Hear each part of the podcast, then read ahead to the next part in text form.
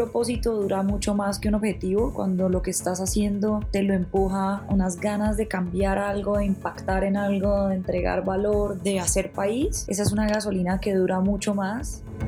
Imaginamos ha sido una compañía que ha tenido la pasión de aportarle a sus clientes desde el día que nació. Esta compañía nació en las manos de Simón Borrero, quien hoy es el actual CEO de Rappi. Hemos cambiado muchísimo a lo largo de 14 años. Experimentar, medir, desarrollar. Este es el día a día de Imaginamos, donde se canaliza el conocimiento en startups y que se enfoca en el desarrollo y la innovación. Llegó el momento de hablar de las ideas disruptivas y de la transformación. Por eso hoy nos acompañan desafiantes María José Satizábal, partner y CEO de Imaginamos. Un saludo a todos los desafiantes. Bienvenidos a este podcast de Soy Startup Latam. Insights, inspiración y educación del mundo del emprendimiento y las startups globales y locales. El podcast del día de hoy es presentado por quien les habla. Yo soy Alejandra Rodríguez, Content Team Lead desde Guadalajara, Jalisco. Comencemos.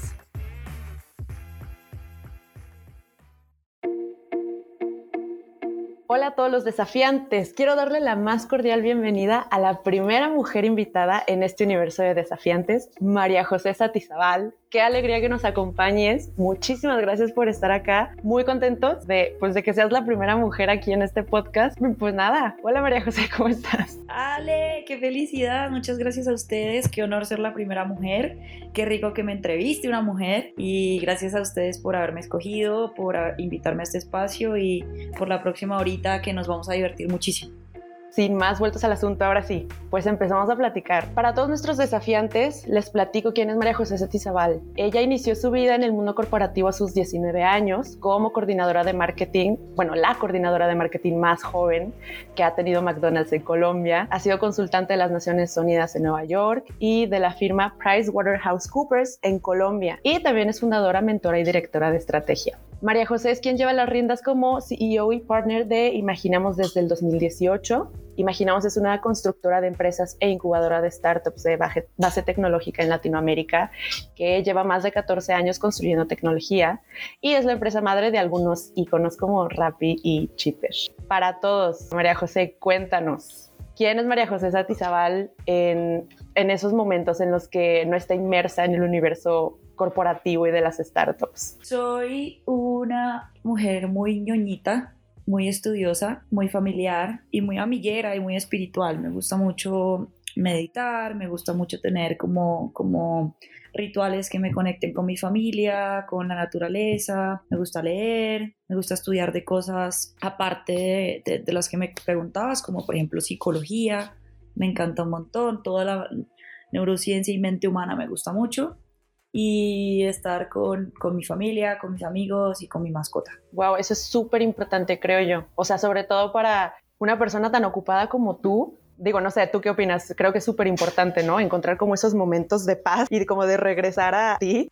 Muy así, muy así lo siento yo. Creo que, creo que igual pues desde mi punto de vista y lo que yo he experimentado es algo importante para todos. Estar en, momentos o actividades que te vuelvan a conectar con tu, tu voz interna, como, como con lo que se podría llamar o intuición o, tu propia brújula, todo el tiempo estás recibiendo información, todo el tiempo todo el tiempo estás recibiendo estímulos por las impresiones, los colores, las imágenes, por los sonidos, por los sentimientos, las sensaciones y pues ya la información más literal que serían noticias o, datos.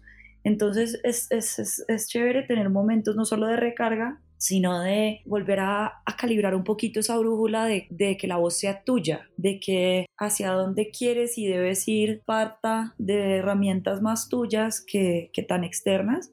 Y yo particularmente lo logro leyendo, meditando, haciendo journaling, escribiendo mucho, y pues estando con las personas que amo y, que me aman. Felicidades. Yo en lo personal no encuentro el tiempo, pero es, una, es, un, es un buen consejo, creo.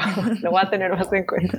Pero ahora sí, eh, platícame entonces, ¿qué es Imaginamos? ¿Cómo es que viven para transformar? Imaginamos ha sido una compañía que ha tratado y ha tenido la, la pasión de aportarle a sus clientes desde el día que nació.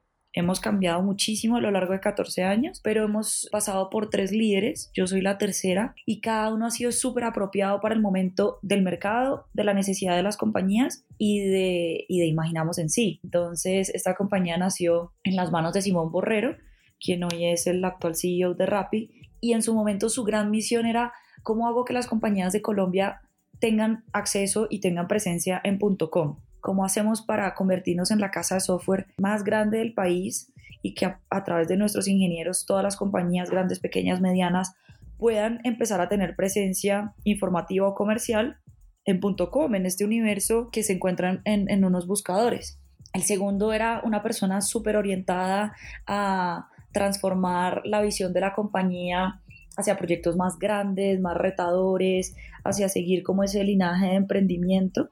Y yo vengo de una trayectoria un poquito más de, de consultoría, entonces lo que queríamos hacer era apoyar a los clientes en procesos más largos, ya no en entregas de tecnología tan cortas, sino en procesos en los que los pudiéramos ayudar en, en, proyectos un poquito más complejos y que nuestra relación fuera más profunda en los temas de pensamiento, en los temas culturales de la organización, en tomar unos riesgos diferentes.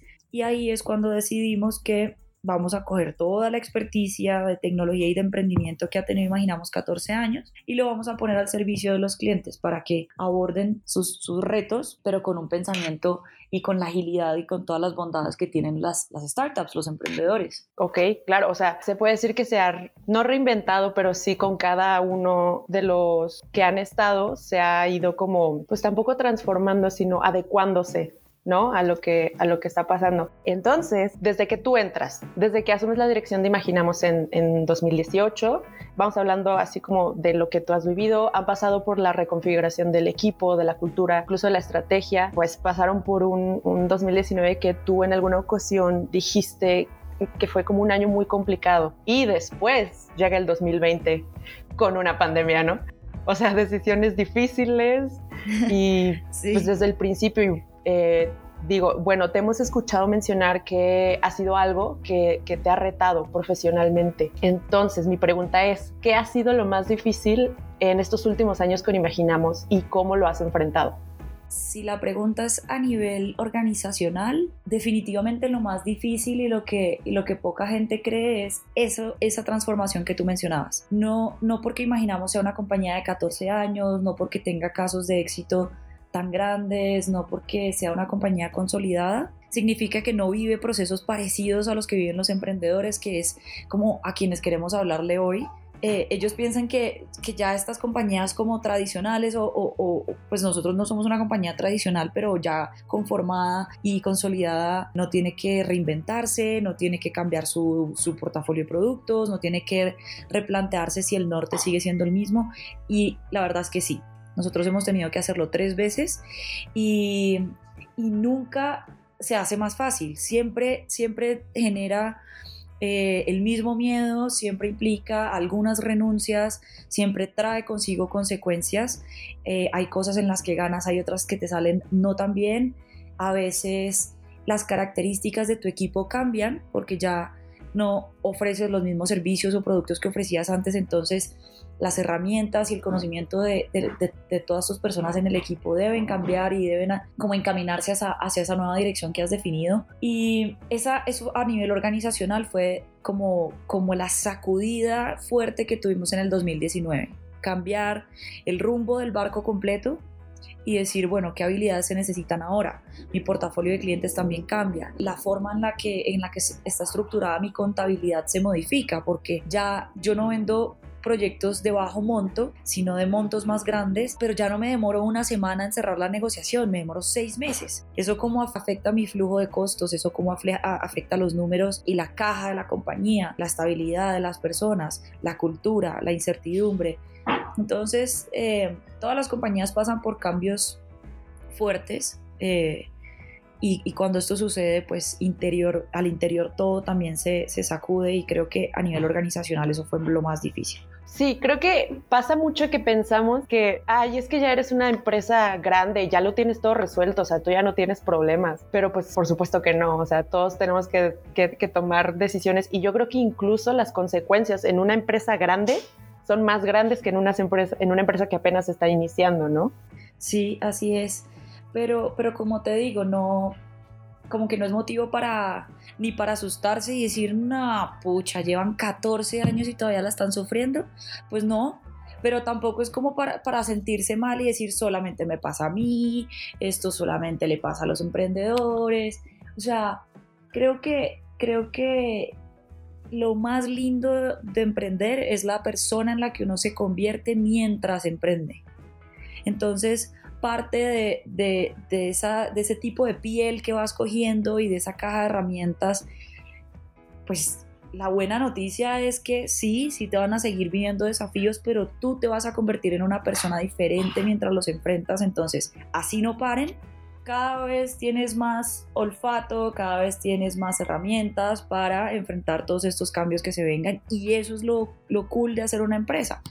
Eh, si se estabilizara, yo creo que los emprendedores tienen como un ADN distinto, entonces se aburrirían es chévere que estos desafíos vengan y es muy chévere vivirlos al lado de un equipo que cree los unos en los otros y que están alineados con la visión y van en la misma dirección, porque es un botecito en el que todos te ayudan a remar y en el que todos aportan diferentes habilidades. El uno lee las nubes, el otro entiende el color del agua, el otro rema durísimo y tiene unos brazos gigantes, el otro se ve, ve súper bien de noche y como que eso es lo que uno tiene que tratar de construir eh, o antes de empezar una startup o cuando las cosas están en calma para que cuando no lo estén sean todos apoyándose mutuamente pues para salir de, de este tipo de situaciones que nunca van a faltar súper importante. Hablando de estos cambios que se dan en las empresas, te quería preguntar, pues en el 2019 se fueron a Estonia para estudiar modelos que potencian las posibilidades de Imaginamos, aprovechando tecnologías como blockchain y la inteligencia artificial. Cuéntanos cómo, cómo fue esa experiencia como CEO en Europa del Norte, qué fue lo más inspirador, cuál fue como el antes y el después de esta experiencia para, para Imaginamos realmente desde Imaginamos siempre nos dedicamos como, como a estudiar, vuelvo y te digo, ese norte, ¿no? ¿Qué está pasando con nuestros clientes? ¿Qué necesitan? ¿Qué está pasando con el ecosistema? Y Estonia es, es un caso interesantísimo porque si tú vas a la ciudad, parece una ciudad medieval. Sin embargo, es la sociedad más digital del mundo. No es la ciudad más digital del mundo, es la sociedad más digital del mundo. Absolutamente todo ocurre de manera tecnológica, menos casarse, divorciarse y vender propiedades. Son las únicas tres cosas que debes hacerlas presencialmente para garantizar que eh, tú no estás frente a un computador y que detrás tuyo hay alguien obligándote. Y es interesante ver todo, desde sistemas bancarios, sistemas de justicia, notarías, cómo todo se puede lograr con la ayuda de la tecnología, pero sobre todo con un pensamiento de tecnología. Es, más que la herramienta en sí, es la forma, ver un problema y, cómo querer resolverlo para la sociedad desde otra perspectiva, desde un cuestionamiento de quererlo hacer diferente. Ese viaje fue súper interesante porque lo hicimos con unos clientes que, que queremos muchísimo, se llama Credibanco. Ellos también están muy, muy interesados en ver qué hacen por Colombia como sociedad, ellos como una red de pagos, cómo hacen para transformar lo que son y así ayudar y transformar a Colombia y a sus clientes y transformar la forma en la que lo entregan. Entonces fue un viaje increíble y pues desde ese viaje en Credibanco nacen muchas iniciativas tipo startup al interior de ellos. Al interior nuestro salen iniciativas de cómo ayudar a la sociedad mezclando formación de estudiantes en ingeniería y luego que esos estudiantes puedan trabajar en nuestras oficinas y que haya una relación como teórico-práctica, una formación teórico-práctica para ellos y, querer, quererlos como ayudar a que tengan buenas oportunidades salariales. Y también nacen temas de, bueno, startups de justicia para ayudar a hacer el, sistema judicial más eficiente como, como. Nacen nuestras ganas de que las empresas tradicionales, las que sí son más tradicionales que nosotros, empiecen a querer resolver los problemas del interior de la organización no como un proyecto, sino como una startup. Estonia es un país de 1.3 millones de habitantes que tiene 8 unicornios. Colombia tiene 50 millones de habitantes y solamente tiene uno. El emprendimiento es un motor enorme de crecimiento económico, es un motor enorme de empleabilidad, es un motor, motor enorme para para palancas y dinámicas de cambio positivos. Entonces nosotros con lo que volvimos es, es, con esa hambre reforzada de que el emprendimiento tiene que, florecer mucho en nuestro país y ojalá en toda Latinoamérica y que no necesariamente para hacer emprendimientos los tengan que hacer dos, tres amigos que se juntan y hacen una empresa. Queríamos también invitar al sector privado y al sector gobierno a que se saliera de la caja de que tienen el departamento de mercadeo, tienen el departamento de compras, tienen, pueden conservar sus verticales, pero algunos experimentos que se quedaban como tesis o como trabajos de algún área en particular se podían volver emprendimientos y se podían volver hijitos de esa organización que tuvieran vida propia y eso hacía que incluso nuestras grandes organizaciones se volvieran emprendedoras y eso ha sido súper chévere. Ya hemos, ya hemos tenido intraemprendimientos con Shell, con Credibanco, con una firma de abogados Godoy Hoyos que creíamos que transformara el pensamiento de los abogados pues era lo más rígido que había y, y eso, eso ha sido muy positivo. O sea, hablando entonces de, de esta digitalización que viste, que viviste en, en, Estonia, cada vez es más notorio que es esta transformación en, en la que las humanidades y la tecnología van de la mano. Tú ves que digitalizar no es lo mismo que transformar digitalmente. ¿Cuál es la diferencia? ¿Nos podrías explicar esta diferencia para todos nuestros, nuestros desafiantes? Radica, radica un poco en lo que te decía de, de la mentalidad y de la forma de aproximarse a eso. Eh, básicamente cuando digitalizas hay pocas modificaciones en, en, en el proceso, hay pocas modificaciones en, en el resultado que obtienes. Básicamente lo único que hiciste fue poner algo de tecnología en la mitad del proceso. Entonces, transformar digitalmente es coger todo el, desafío que esté teniendo la compañía y entender dónde hay puntos de cuello de botella o de quiebre, dónde hay tiempos que son demasiado largos, donde hay costos que son excesivos. Y no, y no es decir, bueno, aquí me está costando mucho porque es un humano, si yo meto una máquina me vale menos, si realmente ese proceso se va a seguir demorando lo mismo o yo estoy transfiriendo las demoras del paso 2 al paso 4, no estoy transformando ni la experiencia ni el resultado. Entonces, transformar tiene una perspectiva un poco más alta, te toca subir un poco el nivel de, del diagnóstico y del análisis y también te toca ser un poco más crítico en cuál es el trasfondo.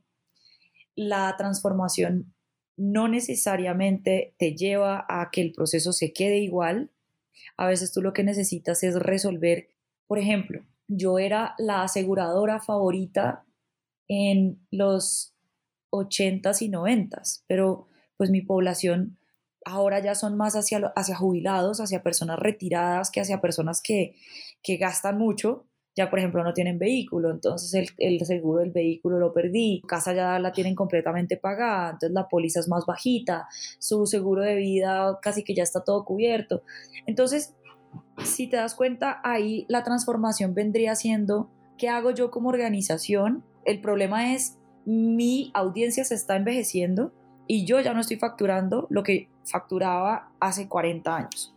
Y si no me pongo las pilas, pues la, voy a, la voy a ver muy roja pronto. Entonces, pues yo podría abordarla y tratar de, en, en términos un poco bruscos, ver cómo le saco la misma cantidad de dinero que le sacaba mi audiencia hace 40 años, pero ahorita. O lo que puedo hacer es replantearme como organización y decir, tengo que salir de mi zona de confort, tengo que salir de mis miedos y tengo que desarrollar o nuevos seguros o llegarle a nuevas audiencias y ser más ágil y empezar a sobrevivir como compañía de seguros con alguien diferente.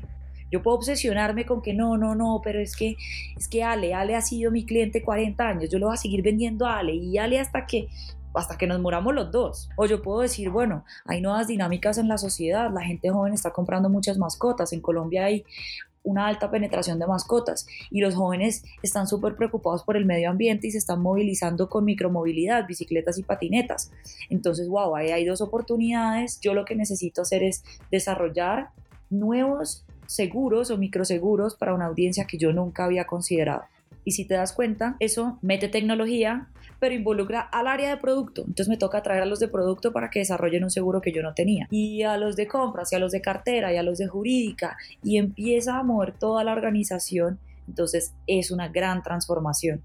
No es solamente pasar de un fax a una impresora y decir, voilà, ya esto no se demora cinco minutos, sino tres. Gran disrupción.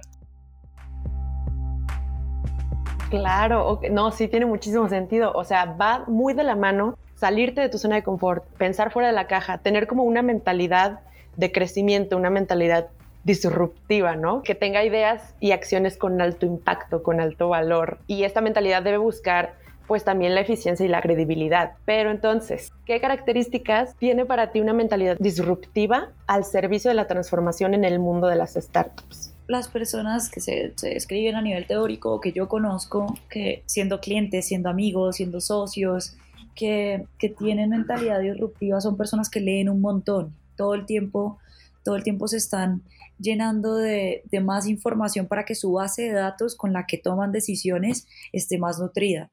Son personas súper abiertas al cambio y contrario a lo, que, a lo que se cree, no es que sean aversas al, al riesgo ni, ni, que no sientan miedo.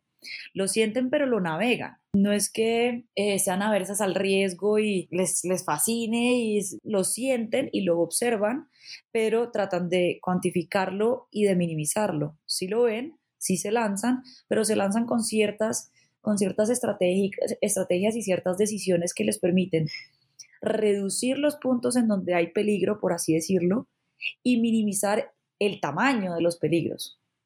Eh, son personas, en mi opinión, un poco como, como esa, esa frase que yo utilizo muchísimo y que rescatabas. Para mí, la transformación es humanidades y tecnología, o sea, no, no se puede separar el componente de, de, las humanidades y la tecnología para generar crecimiento económico, para generar un cambio y una transformación. Y yo creo que siempre hay que tener en cuenta a la gente, siempre hay que trabajar con, con, las personas, bien sean las de tu equipo, bien sean los clientes, bien sea actores que te tienen que dar permisos y licencias para que operes. Entonces la disrupción también es algo que uno no logra solo, no lo logra solo. Y, y es importante estar atento a, a, qué aporta cada uno para, para, como te decía al principio, nutrir ese, ese botecito que, que, te va a llevar a la transformación. Yo diría que es eso, es, es mucha curiosidad, hambre por obsesionarte como por, por unos problemas y quererlos resolver y querer entregar valor, siempre entregar valor y trabajar con la gente y para la gente. Por supuesto, pero creo que también en eso existe un, un componente como de la gente es muy curiosa, bueno, este tipo de gente es súper curiosa y quizá a veces sea fácil perder el foco eh, o perder como cuál era el norte porque quieres como abarcar todo. Entonces, desde tu experiencia, pues no sé, o sea, sabiendo que la mayoría de las startups o emprendimientos no van a tener éxito, ¿qué consejos darías como para afinar ese foco, para no perderlo?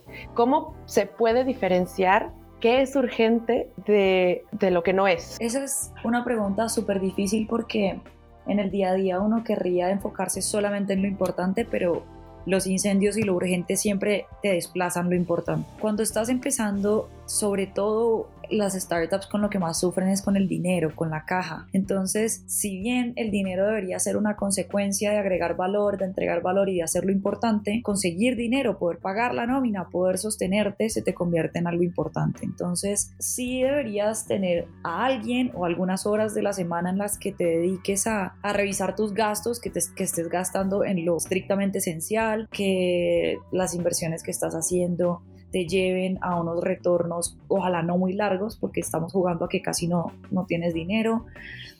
Pero más allá de, de, ese tema urgente que puede ser que alguien te renunció y tienes que suplirlo, o que un cliente te iba a comprar algo y se bajó, o que este mes te estás quedando corto de dinero, esos son como los desafíos más comunes que tienen los emprendimientos, pues lo importante es definir qué es lo que tú quieres resolver. La pregunta, para mí la pregunta más importante de un emprendimiento antes de existir y durante es, ¿yo qué es lo que resuelvo? Yo, yo realmente para qué nací como startup y eso que yo resuelvo es realmente grande, es, es un dolor suficientemente grande como para que yo pueda tener un negocio a raíz de eso. O sea, el dolor que yo le voy a quitar a varias personitas que se van a volver mi target y mi audiencia, es, es un dolor que le duele a mucha gente o le duele a poquita. Y es un dolor suficientemente grande como para que la gente me quiera pagar para que yo se lo quite.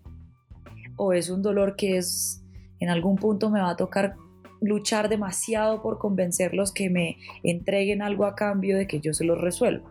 Es decir, eh, a ti te encantaría que yo todos los días te hiciera el desayuno. Parece un dolor. Pero si yo te digo, te lo hago todos los días por 50 dólares diarios, tú me dices, no, no, no, pues sí, me duele, pero no me duele tanto. Entonces, chévere que me lo resuelvas, pero no te quiero pagar para que me lo resuelva. No es un ejemplo de negocio, pero uno sí tiene que cuestionarse a cuántas personas les molesta o, les, o les incomoda o les falta o les duele lo que, lo que yo aparentemente he encontrado que, que todavía no existe y que es un vacío en la sociedad o en alguna industria, eso es el tamaño del mercado, y si les duele lo suficiente como para que me quieran pagar para que se los resuelva. Entonces, esa pregunta constante más la tercera que es, ¿yo realmente lo estoy resolviendo? realmente se los estoy quitando, ellos entienden y se sienten aliviados y satisfechos con que el dolor que les prometí que se los iba a quitar, se los estoy quitando. Esas son las tres preguntas completamente importantes y esenciales para que tu negocio siempre entregue valor, para que siempre tenga una razón de ser muy poderosa y se pueda sostener a flote. Eh, porque si el tamaño de mercado es grande, si están dispuestos a entregarte valor, dinero, tiempo, esfuerzo, data, a cambio de lo que tú ofreces. Y si todo el tiempo te estás preguntando, yo aún les sigo resolviendo el problema, yo aún les sigo resolviendo el problema, todavía les estoy con esta nueva iniciativa, con este nuevo producto, con este nuevo servicio, con esta nueva pantalla, aplicación o página web que voy a lanzar, les sigo resolviendo el problema, vas a reducir un montón de experimentos o esfuerzos que a veces tenemos la tentación de hacer, que no les pegan a lo que ellos resuelven, pero sí se te va un montón de tiempo, sí se te va un montón de dinero y finalmente te diste cuenta que no, que ese producto no lo compró nadie o esa página no la abrió nadie.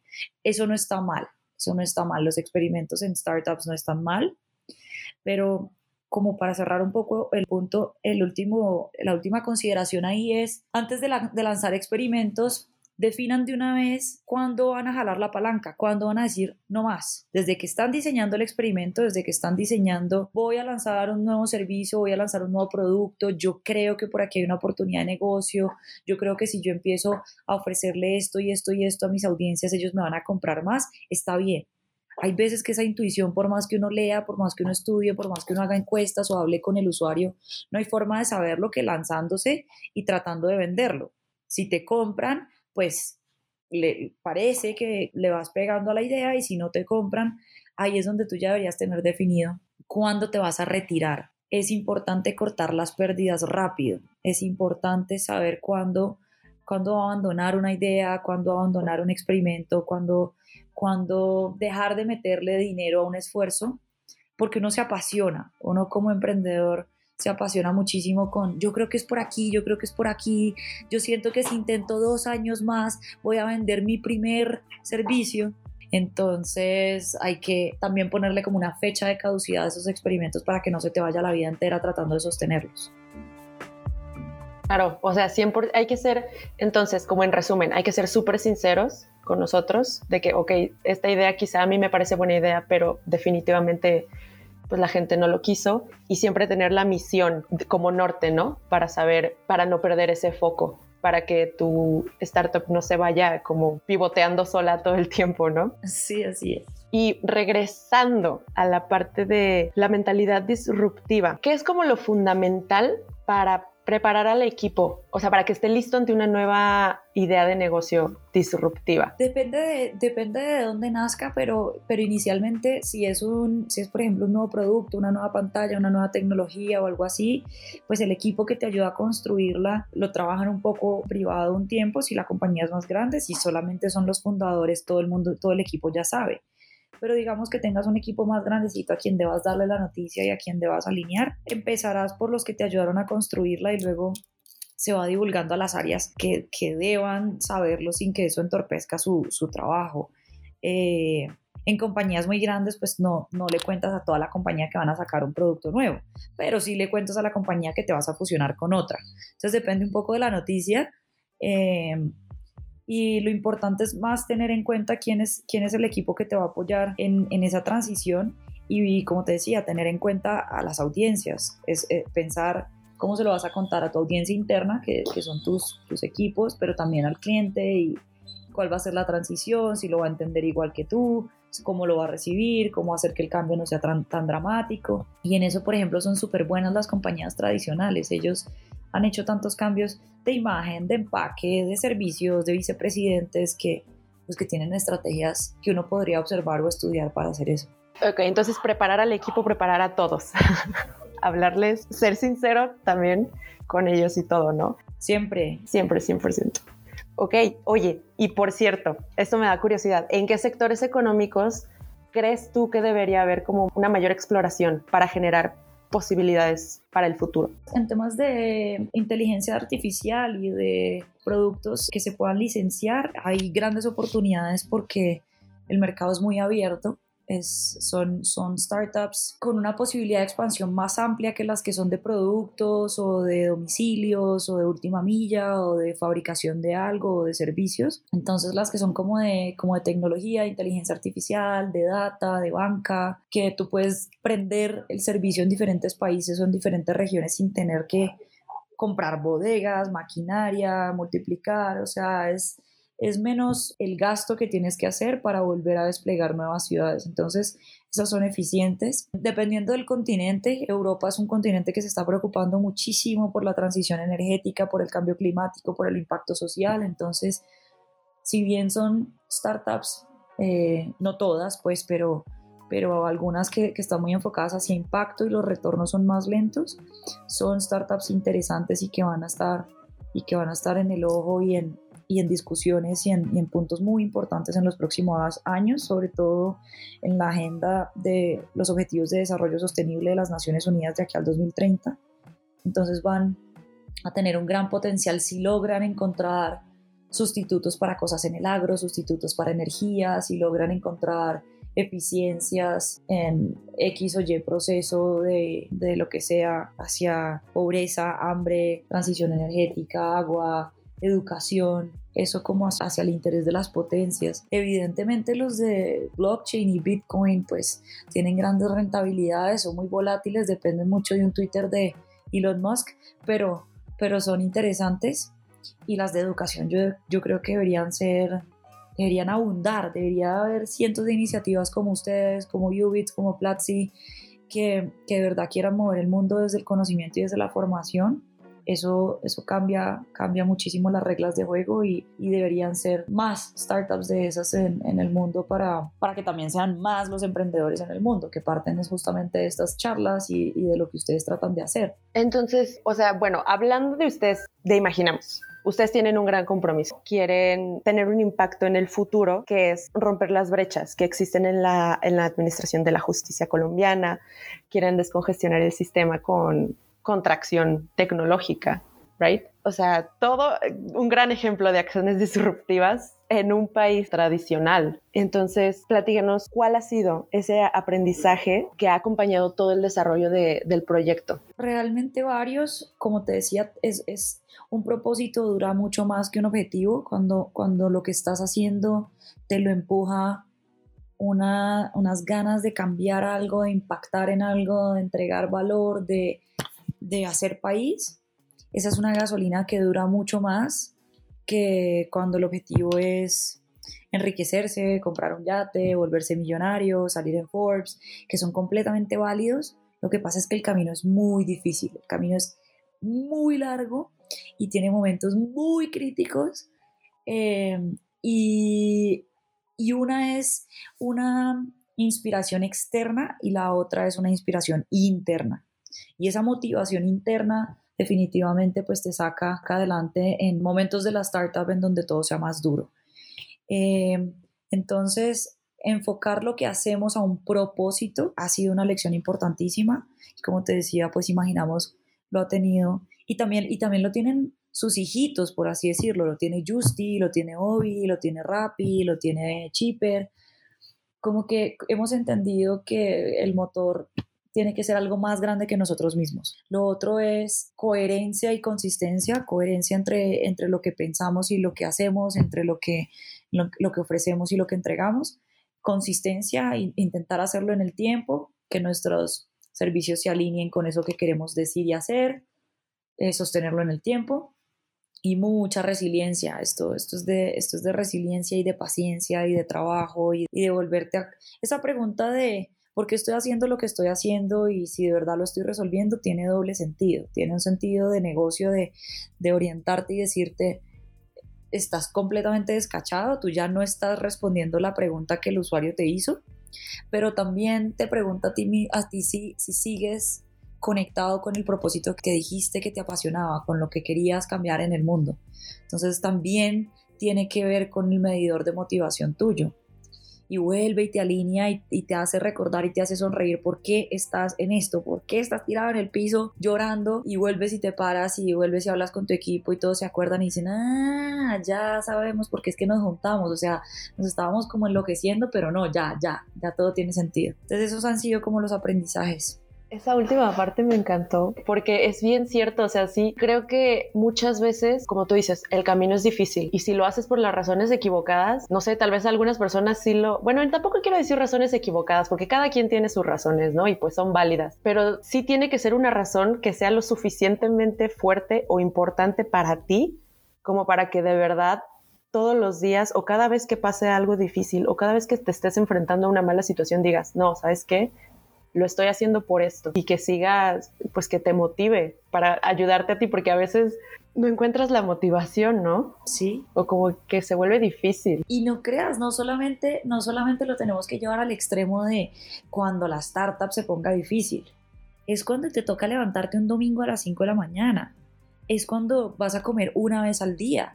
Es cuando pues llegas a la casa y tu familia o tu pareja lleva 3, 4 días sin verte se, te van a venir un, par de situaciones, de decisiones, de priorizaciones que serán un sacrificio durante un tiempo, pero, y ahí venía lo que me preguntabas antes, la comunicación también es con tu familia y con tu pareja. Tienes que comunicarle, mira, yo quiero cambiar el mundo en este pedacito, solamente lo voy a cambiar en mi barrio, pero para mí es importante, para mí es el mundo entero y me encantaría que me acompañaras, me encantaría que me apoyaras cuando llegue tarde, cuando no esté, cuando no te pueda escribir, cuando no entienda esto, cuando haya un día que esté muy cansado y muy deprimida, lo que sea, estás conmigo en esto, a veces se montan, a veces no se montan. Esa comunicación no solamente es con el equipo interno y externo, sino con el equipo de tu corazón también, porque esto es una decisión de vida, o sea, ser emprendedor se ve muy cool cuando sales en Forbes, se ve muy cool cuando tocas la campana de Nasdaq, pero es un camino súper duro, es súper, súper, súper duro, pero a mí, a mí me, me encanta, o sea, yo no me devolvería a ninguna de las vidas pasadas con las que me describiste, no me devolvería ni al corporativo, ni a Naciones Unidas, ni a... Quiero que todas esas experiencias nutran lo que hago, pero ser emprendedora es, es ya, es un estilo de vida que es, un poquito quien soy y también me encanta que, que, haya tantos y que haya tantas personas queriendo moverse en esta dinámica por lo que hablábamos, porque es que tienen el poder de, transformar y de cambiar, volviendo a, Estonia, o sea, Estonia no era nada. Si te cuento, a Estonia lo colonizaron los rusos, los noruegos, los suecos, los daneses. O sea, esos manes fueron, como por así decirlo, esclavos durante años y años y años y años, además de diferentes culturas, de diferentes idiomas, de diferentes pensamientos. Son un país chiquitico, no tienen extensión de tierra como para decir que van a hacer agro, no tienen energía, tienen un pedacito de mar que les tocó y además es congelado, entonces pues que ni pesca. Y se, y se por fin, por fin ya son libres, se independizan de la Unión Soviética y dicen, bueno, ¿y ahora qué? Y le empiezan a invertir a tecnología hace 20, 25 años y es una apuesta gigante, es una apuesta de país que empieza con dos o tres gobernantes que que se enloquecieron, pero demuestra fielmente el poder del emprendimiento, no solamente de la tecnología, sino del emprendimiento para, para sacar todo adelante. Y hoy en día le venden tecnología a Rusia, tecnología a Suecia, tecnología a Finlandia y pues con lo que te contaba, con la población de Manizales, Armenia y Pereira acá en Colombia y no, pues creo que cualquier pueblito recontra chiquito por allá, Guanajuato será en México, porque 1.3 millones de habitantes es chiquitico tienen ocho unicornios, tienen ocho compañías que valen más de un billón de, dólares, así que sí, el emprendimiento es poderosísimo. Sí lo es y creo que cada vez se está viendo más esta tendencia entre los jóvenes, ¿no? A emprender. Y hablando de eso, tú has tomado la decisión de tener un equipo joven de entre 20 y 26 años. Eso inevitablemente implica pues, un ambiente laboral diferente, una forma de relacionamiento distinta entre colegas, con los clientes, con los proveedores. ¿Cuáles has visto tú que son las fortalezas o las debilidades de tener un equipo así? Las fortalezas, dinámicos, apasionados, curiosos. El de Imaginamos en particular es súper familiar, se siente como una familia. Los contras, pues nada, habrá cosas que no nos las sepamos, seguramente, incluso creo que así seamos viejitos, siempre va a haber cosas que no sepamos. Contras es que pues a veces llegamos a reuniones y, parecemos más los analistas que los líderes, entonces como que la reunión empieza medio, oye, ¿y tu jefe cuándo llega? Pero de resto, de resto ha sido un, gran viaje, de resto estar con, con, esta familia con la que estoy ha sido un gran, gran viaje y este joven es impresionante, tiene unas capacidades divinas. Yo, sin embargo, no dejaría detrás el conocimiento, la experticia, ese olfato y esa brújula de negocios que, tienen las personas que llevan más años en el mercado. La capacidad de, que seamos jóvenes, pero escuchar y trabajar con la experticia que traen los clientes o las personas que llevan más años en la industria es fundamental. O sea, cuando nosotros entramos a un cliente nuevo, por más que leamos, queramos leer 24/7, nunca vamos a saber más que esos clientes que llevan en ese sector, que llevan en esa industria o que llevan en esa compañía hace mucho tiempo. Entonces, también se requiere como la humildad y el respeto y, el honor de darles a ellos su lugar y su micrófono y las cosas salen mil veces mejor, o sea, que cada uno pueda poner sobre la mesa en lo que, en lo que es bueno. 100%, estoy yo de acuerdo contigo. Nuestro equipo también es de jovencitos y la verdad es que todos son súper talentosos y aprenden súper rápido. Digo, tampoco es como que la gente más grande no lo haga, pero creo que es muy valioso tener gente joven con una visión del mundo diferente. Y por último, María José, ¿podrías darle un consejo o dos o tres a todos los emprendedores que te están escuchando en este momento? Uno, que sigan escuchando el podcast Desafiantes. Seguramente aquí hay cápsulas de conocimiento impresionante. Dos, que dediquen un tiempo para nutrirse como personas, la calidad de, las demás personas con las que ustedes se reúnan y lo que produzcan estará muy alineado con lo que ustedes quieran ser como personas entonces dedicarse tiempo para recargarse para nutrir los vínculos que son importantes y que te sostienen mientras sales y haces estas aventuras eso es fundamental y tres, o sea, no se rindan, no se rindan que nuestros países y nuestra región los necesitan, necesitan personas que todo el tiempo estén pensando y queriendo transformar el mundo desde el emprendimiento, entonces pues no se rindan que es un camino muy difícil, pero es un camino gratificante, es un camino de, de gran impacto. Y bueno, ya los consejos más teóricos los tienen los libros y los demás cracks de desafiantes. Por eso el consejo 1. No, justamente esos son los consejos más valiosos, creo yo, porque como tú dices, hay mil libros, mil fuentes de donde poder sacar consejos más técnicos, pero creo que el consejo desde la experiencia sincera de alguien que ya ha estado emprendiendo desde hace tiempo, creo que es muchísimo más valiosa. Este, entonces, muchas gracias por, por esos tres consejos. No puedo creer que ya pasó el tiempo, o sea, fue rapidísimo. Muchas, muchas gracias. No, gracias a ti, muchas gracias por todo, María José. Esperamos poder continuar edificando juntos en este ecosistema de desafiantes. Vale, igualmente. Y que sigas imaginando el futuro con el valor que le aportas al presente. Así es, ustedes también, sigan así y bueno, nos estamos viendo en el camino. Hola, soy María José Satizábal, CEO de Imaginamos en Colombia y los invito a escuchar Desafiantes, un podcast de Soy Startup Latam. Gracias por escuchar nuestro podcast. Recuerden que fue traído y hecho con amor por Soy Startup Latam. Nuestra misión es impactar la vida de un millón de emprendedores en Latinoamérica. Reacciona, comenta, comparte y síguenos en LinkedIn, Instagram y YouTube. Esperen un episodio nuevo todos los lunes.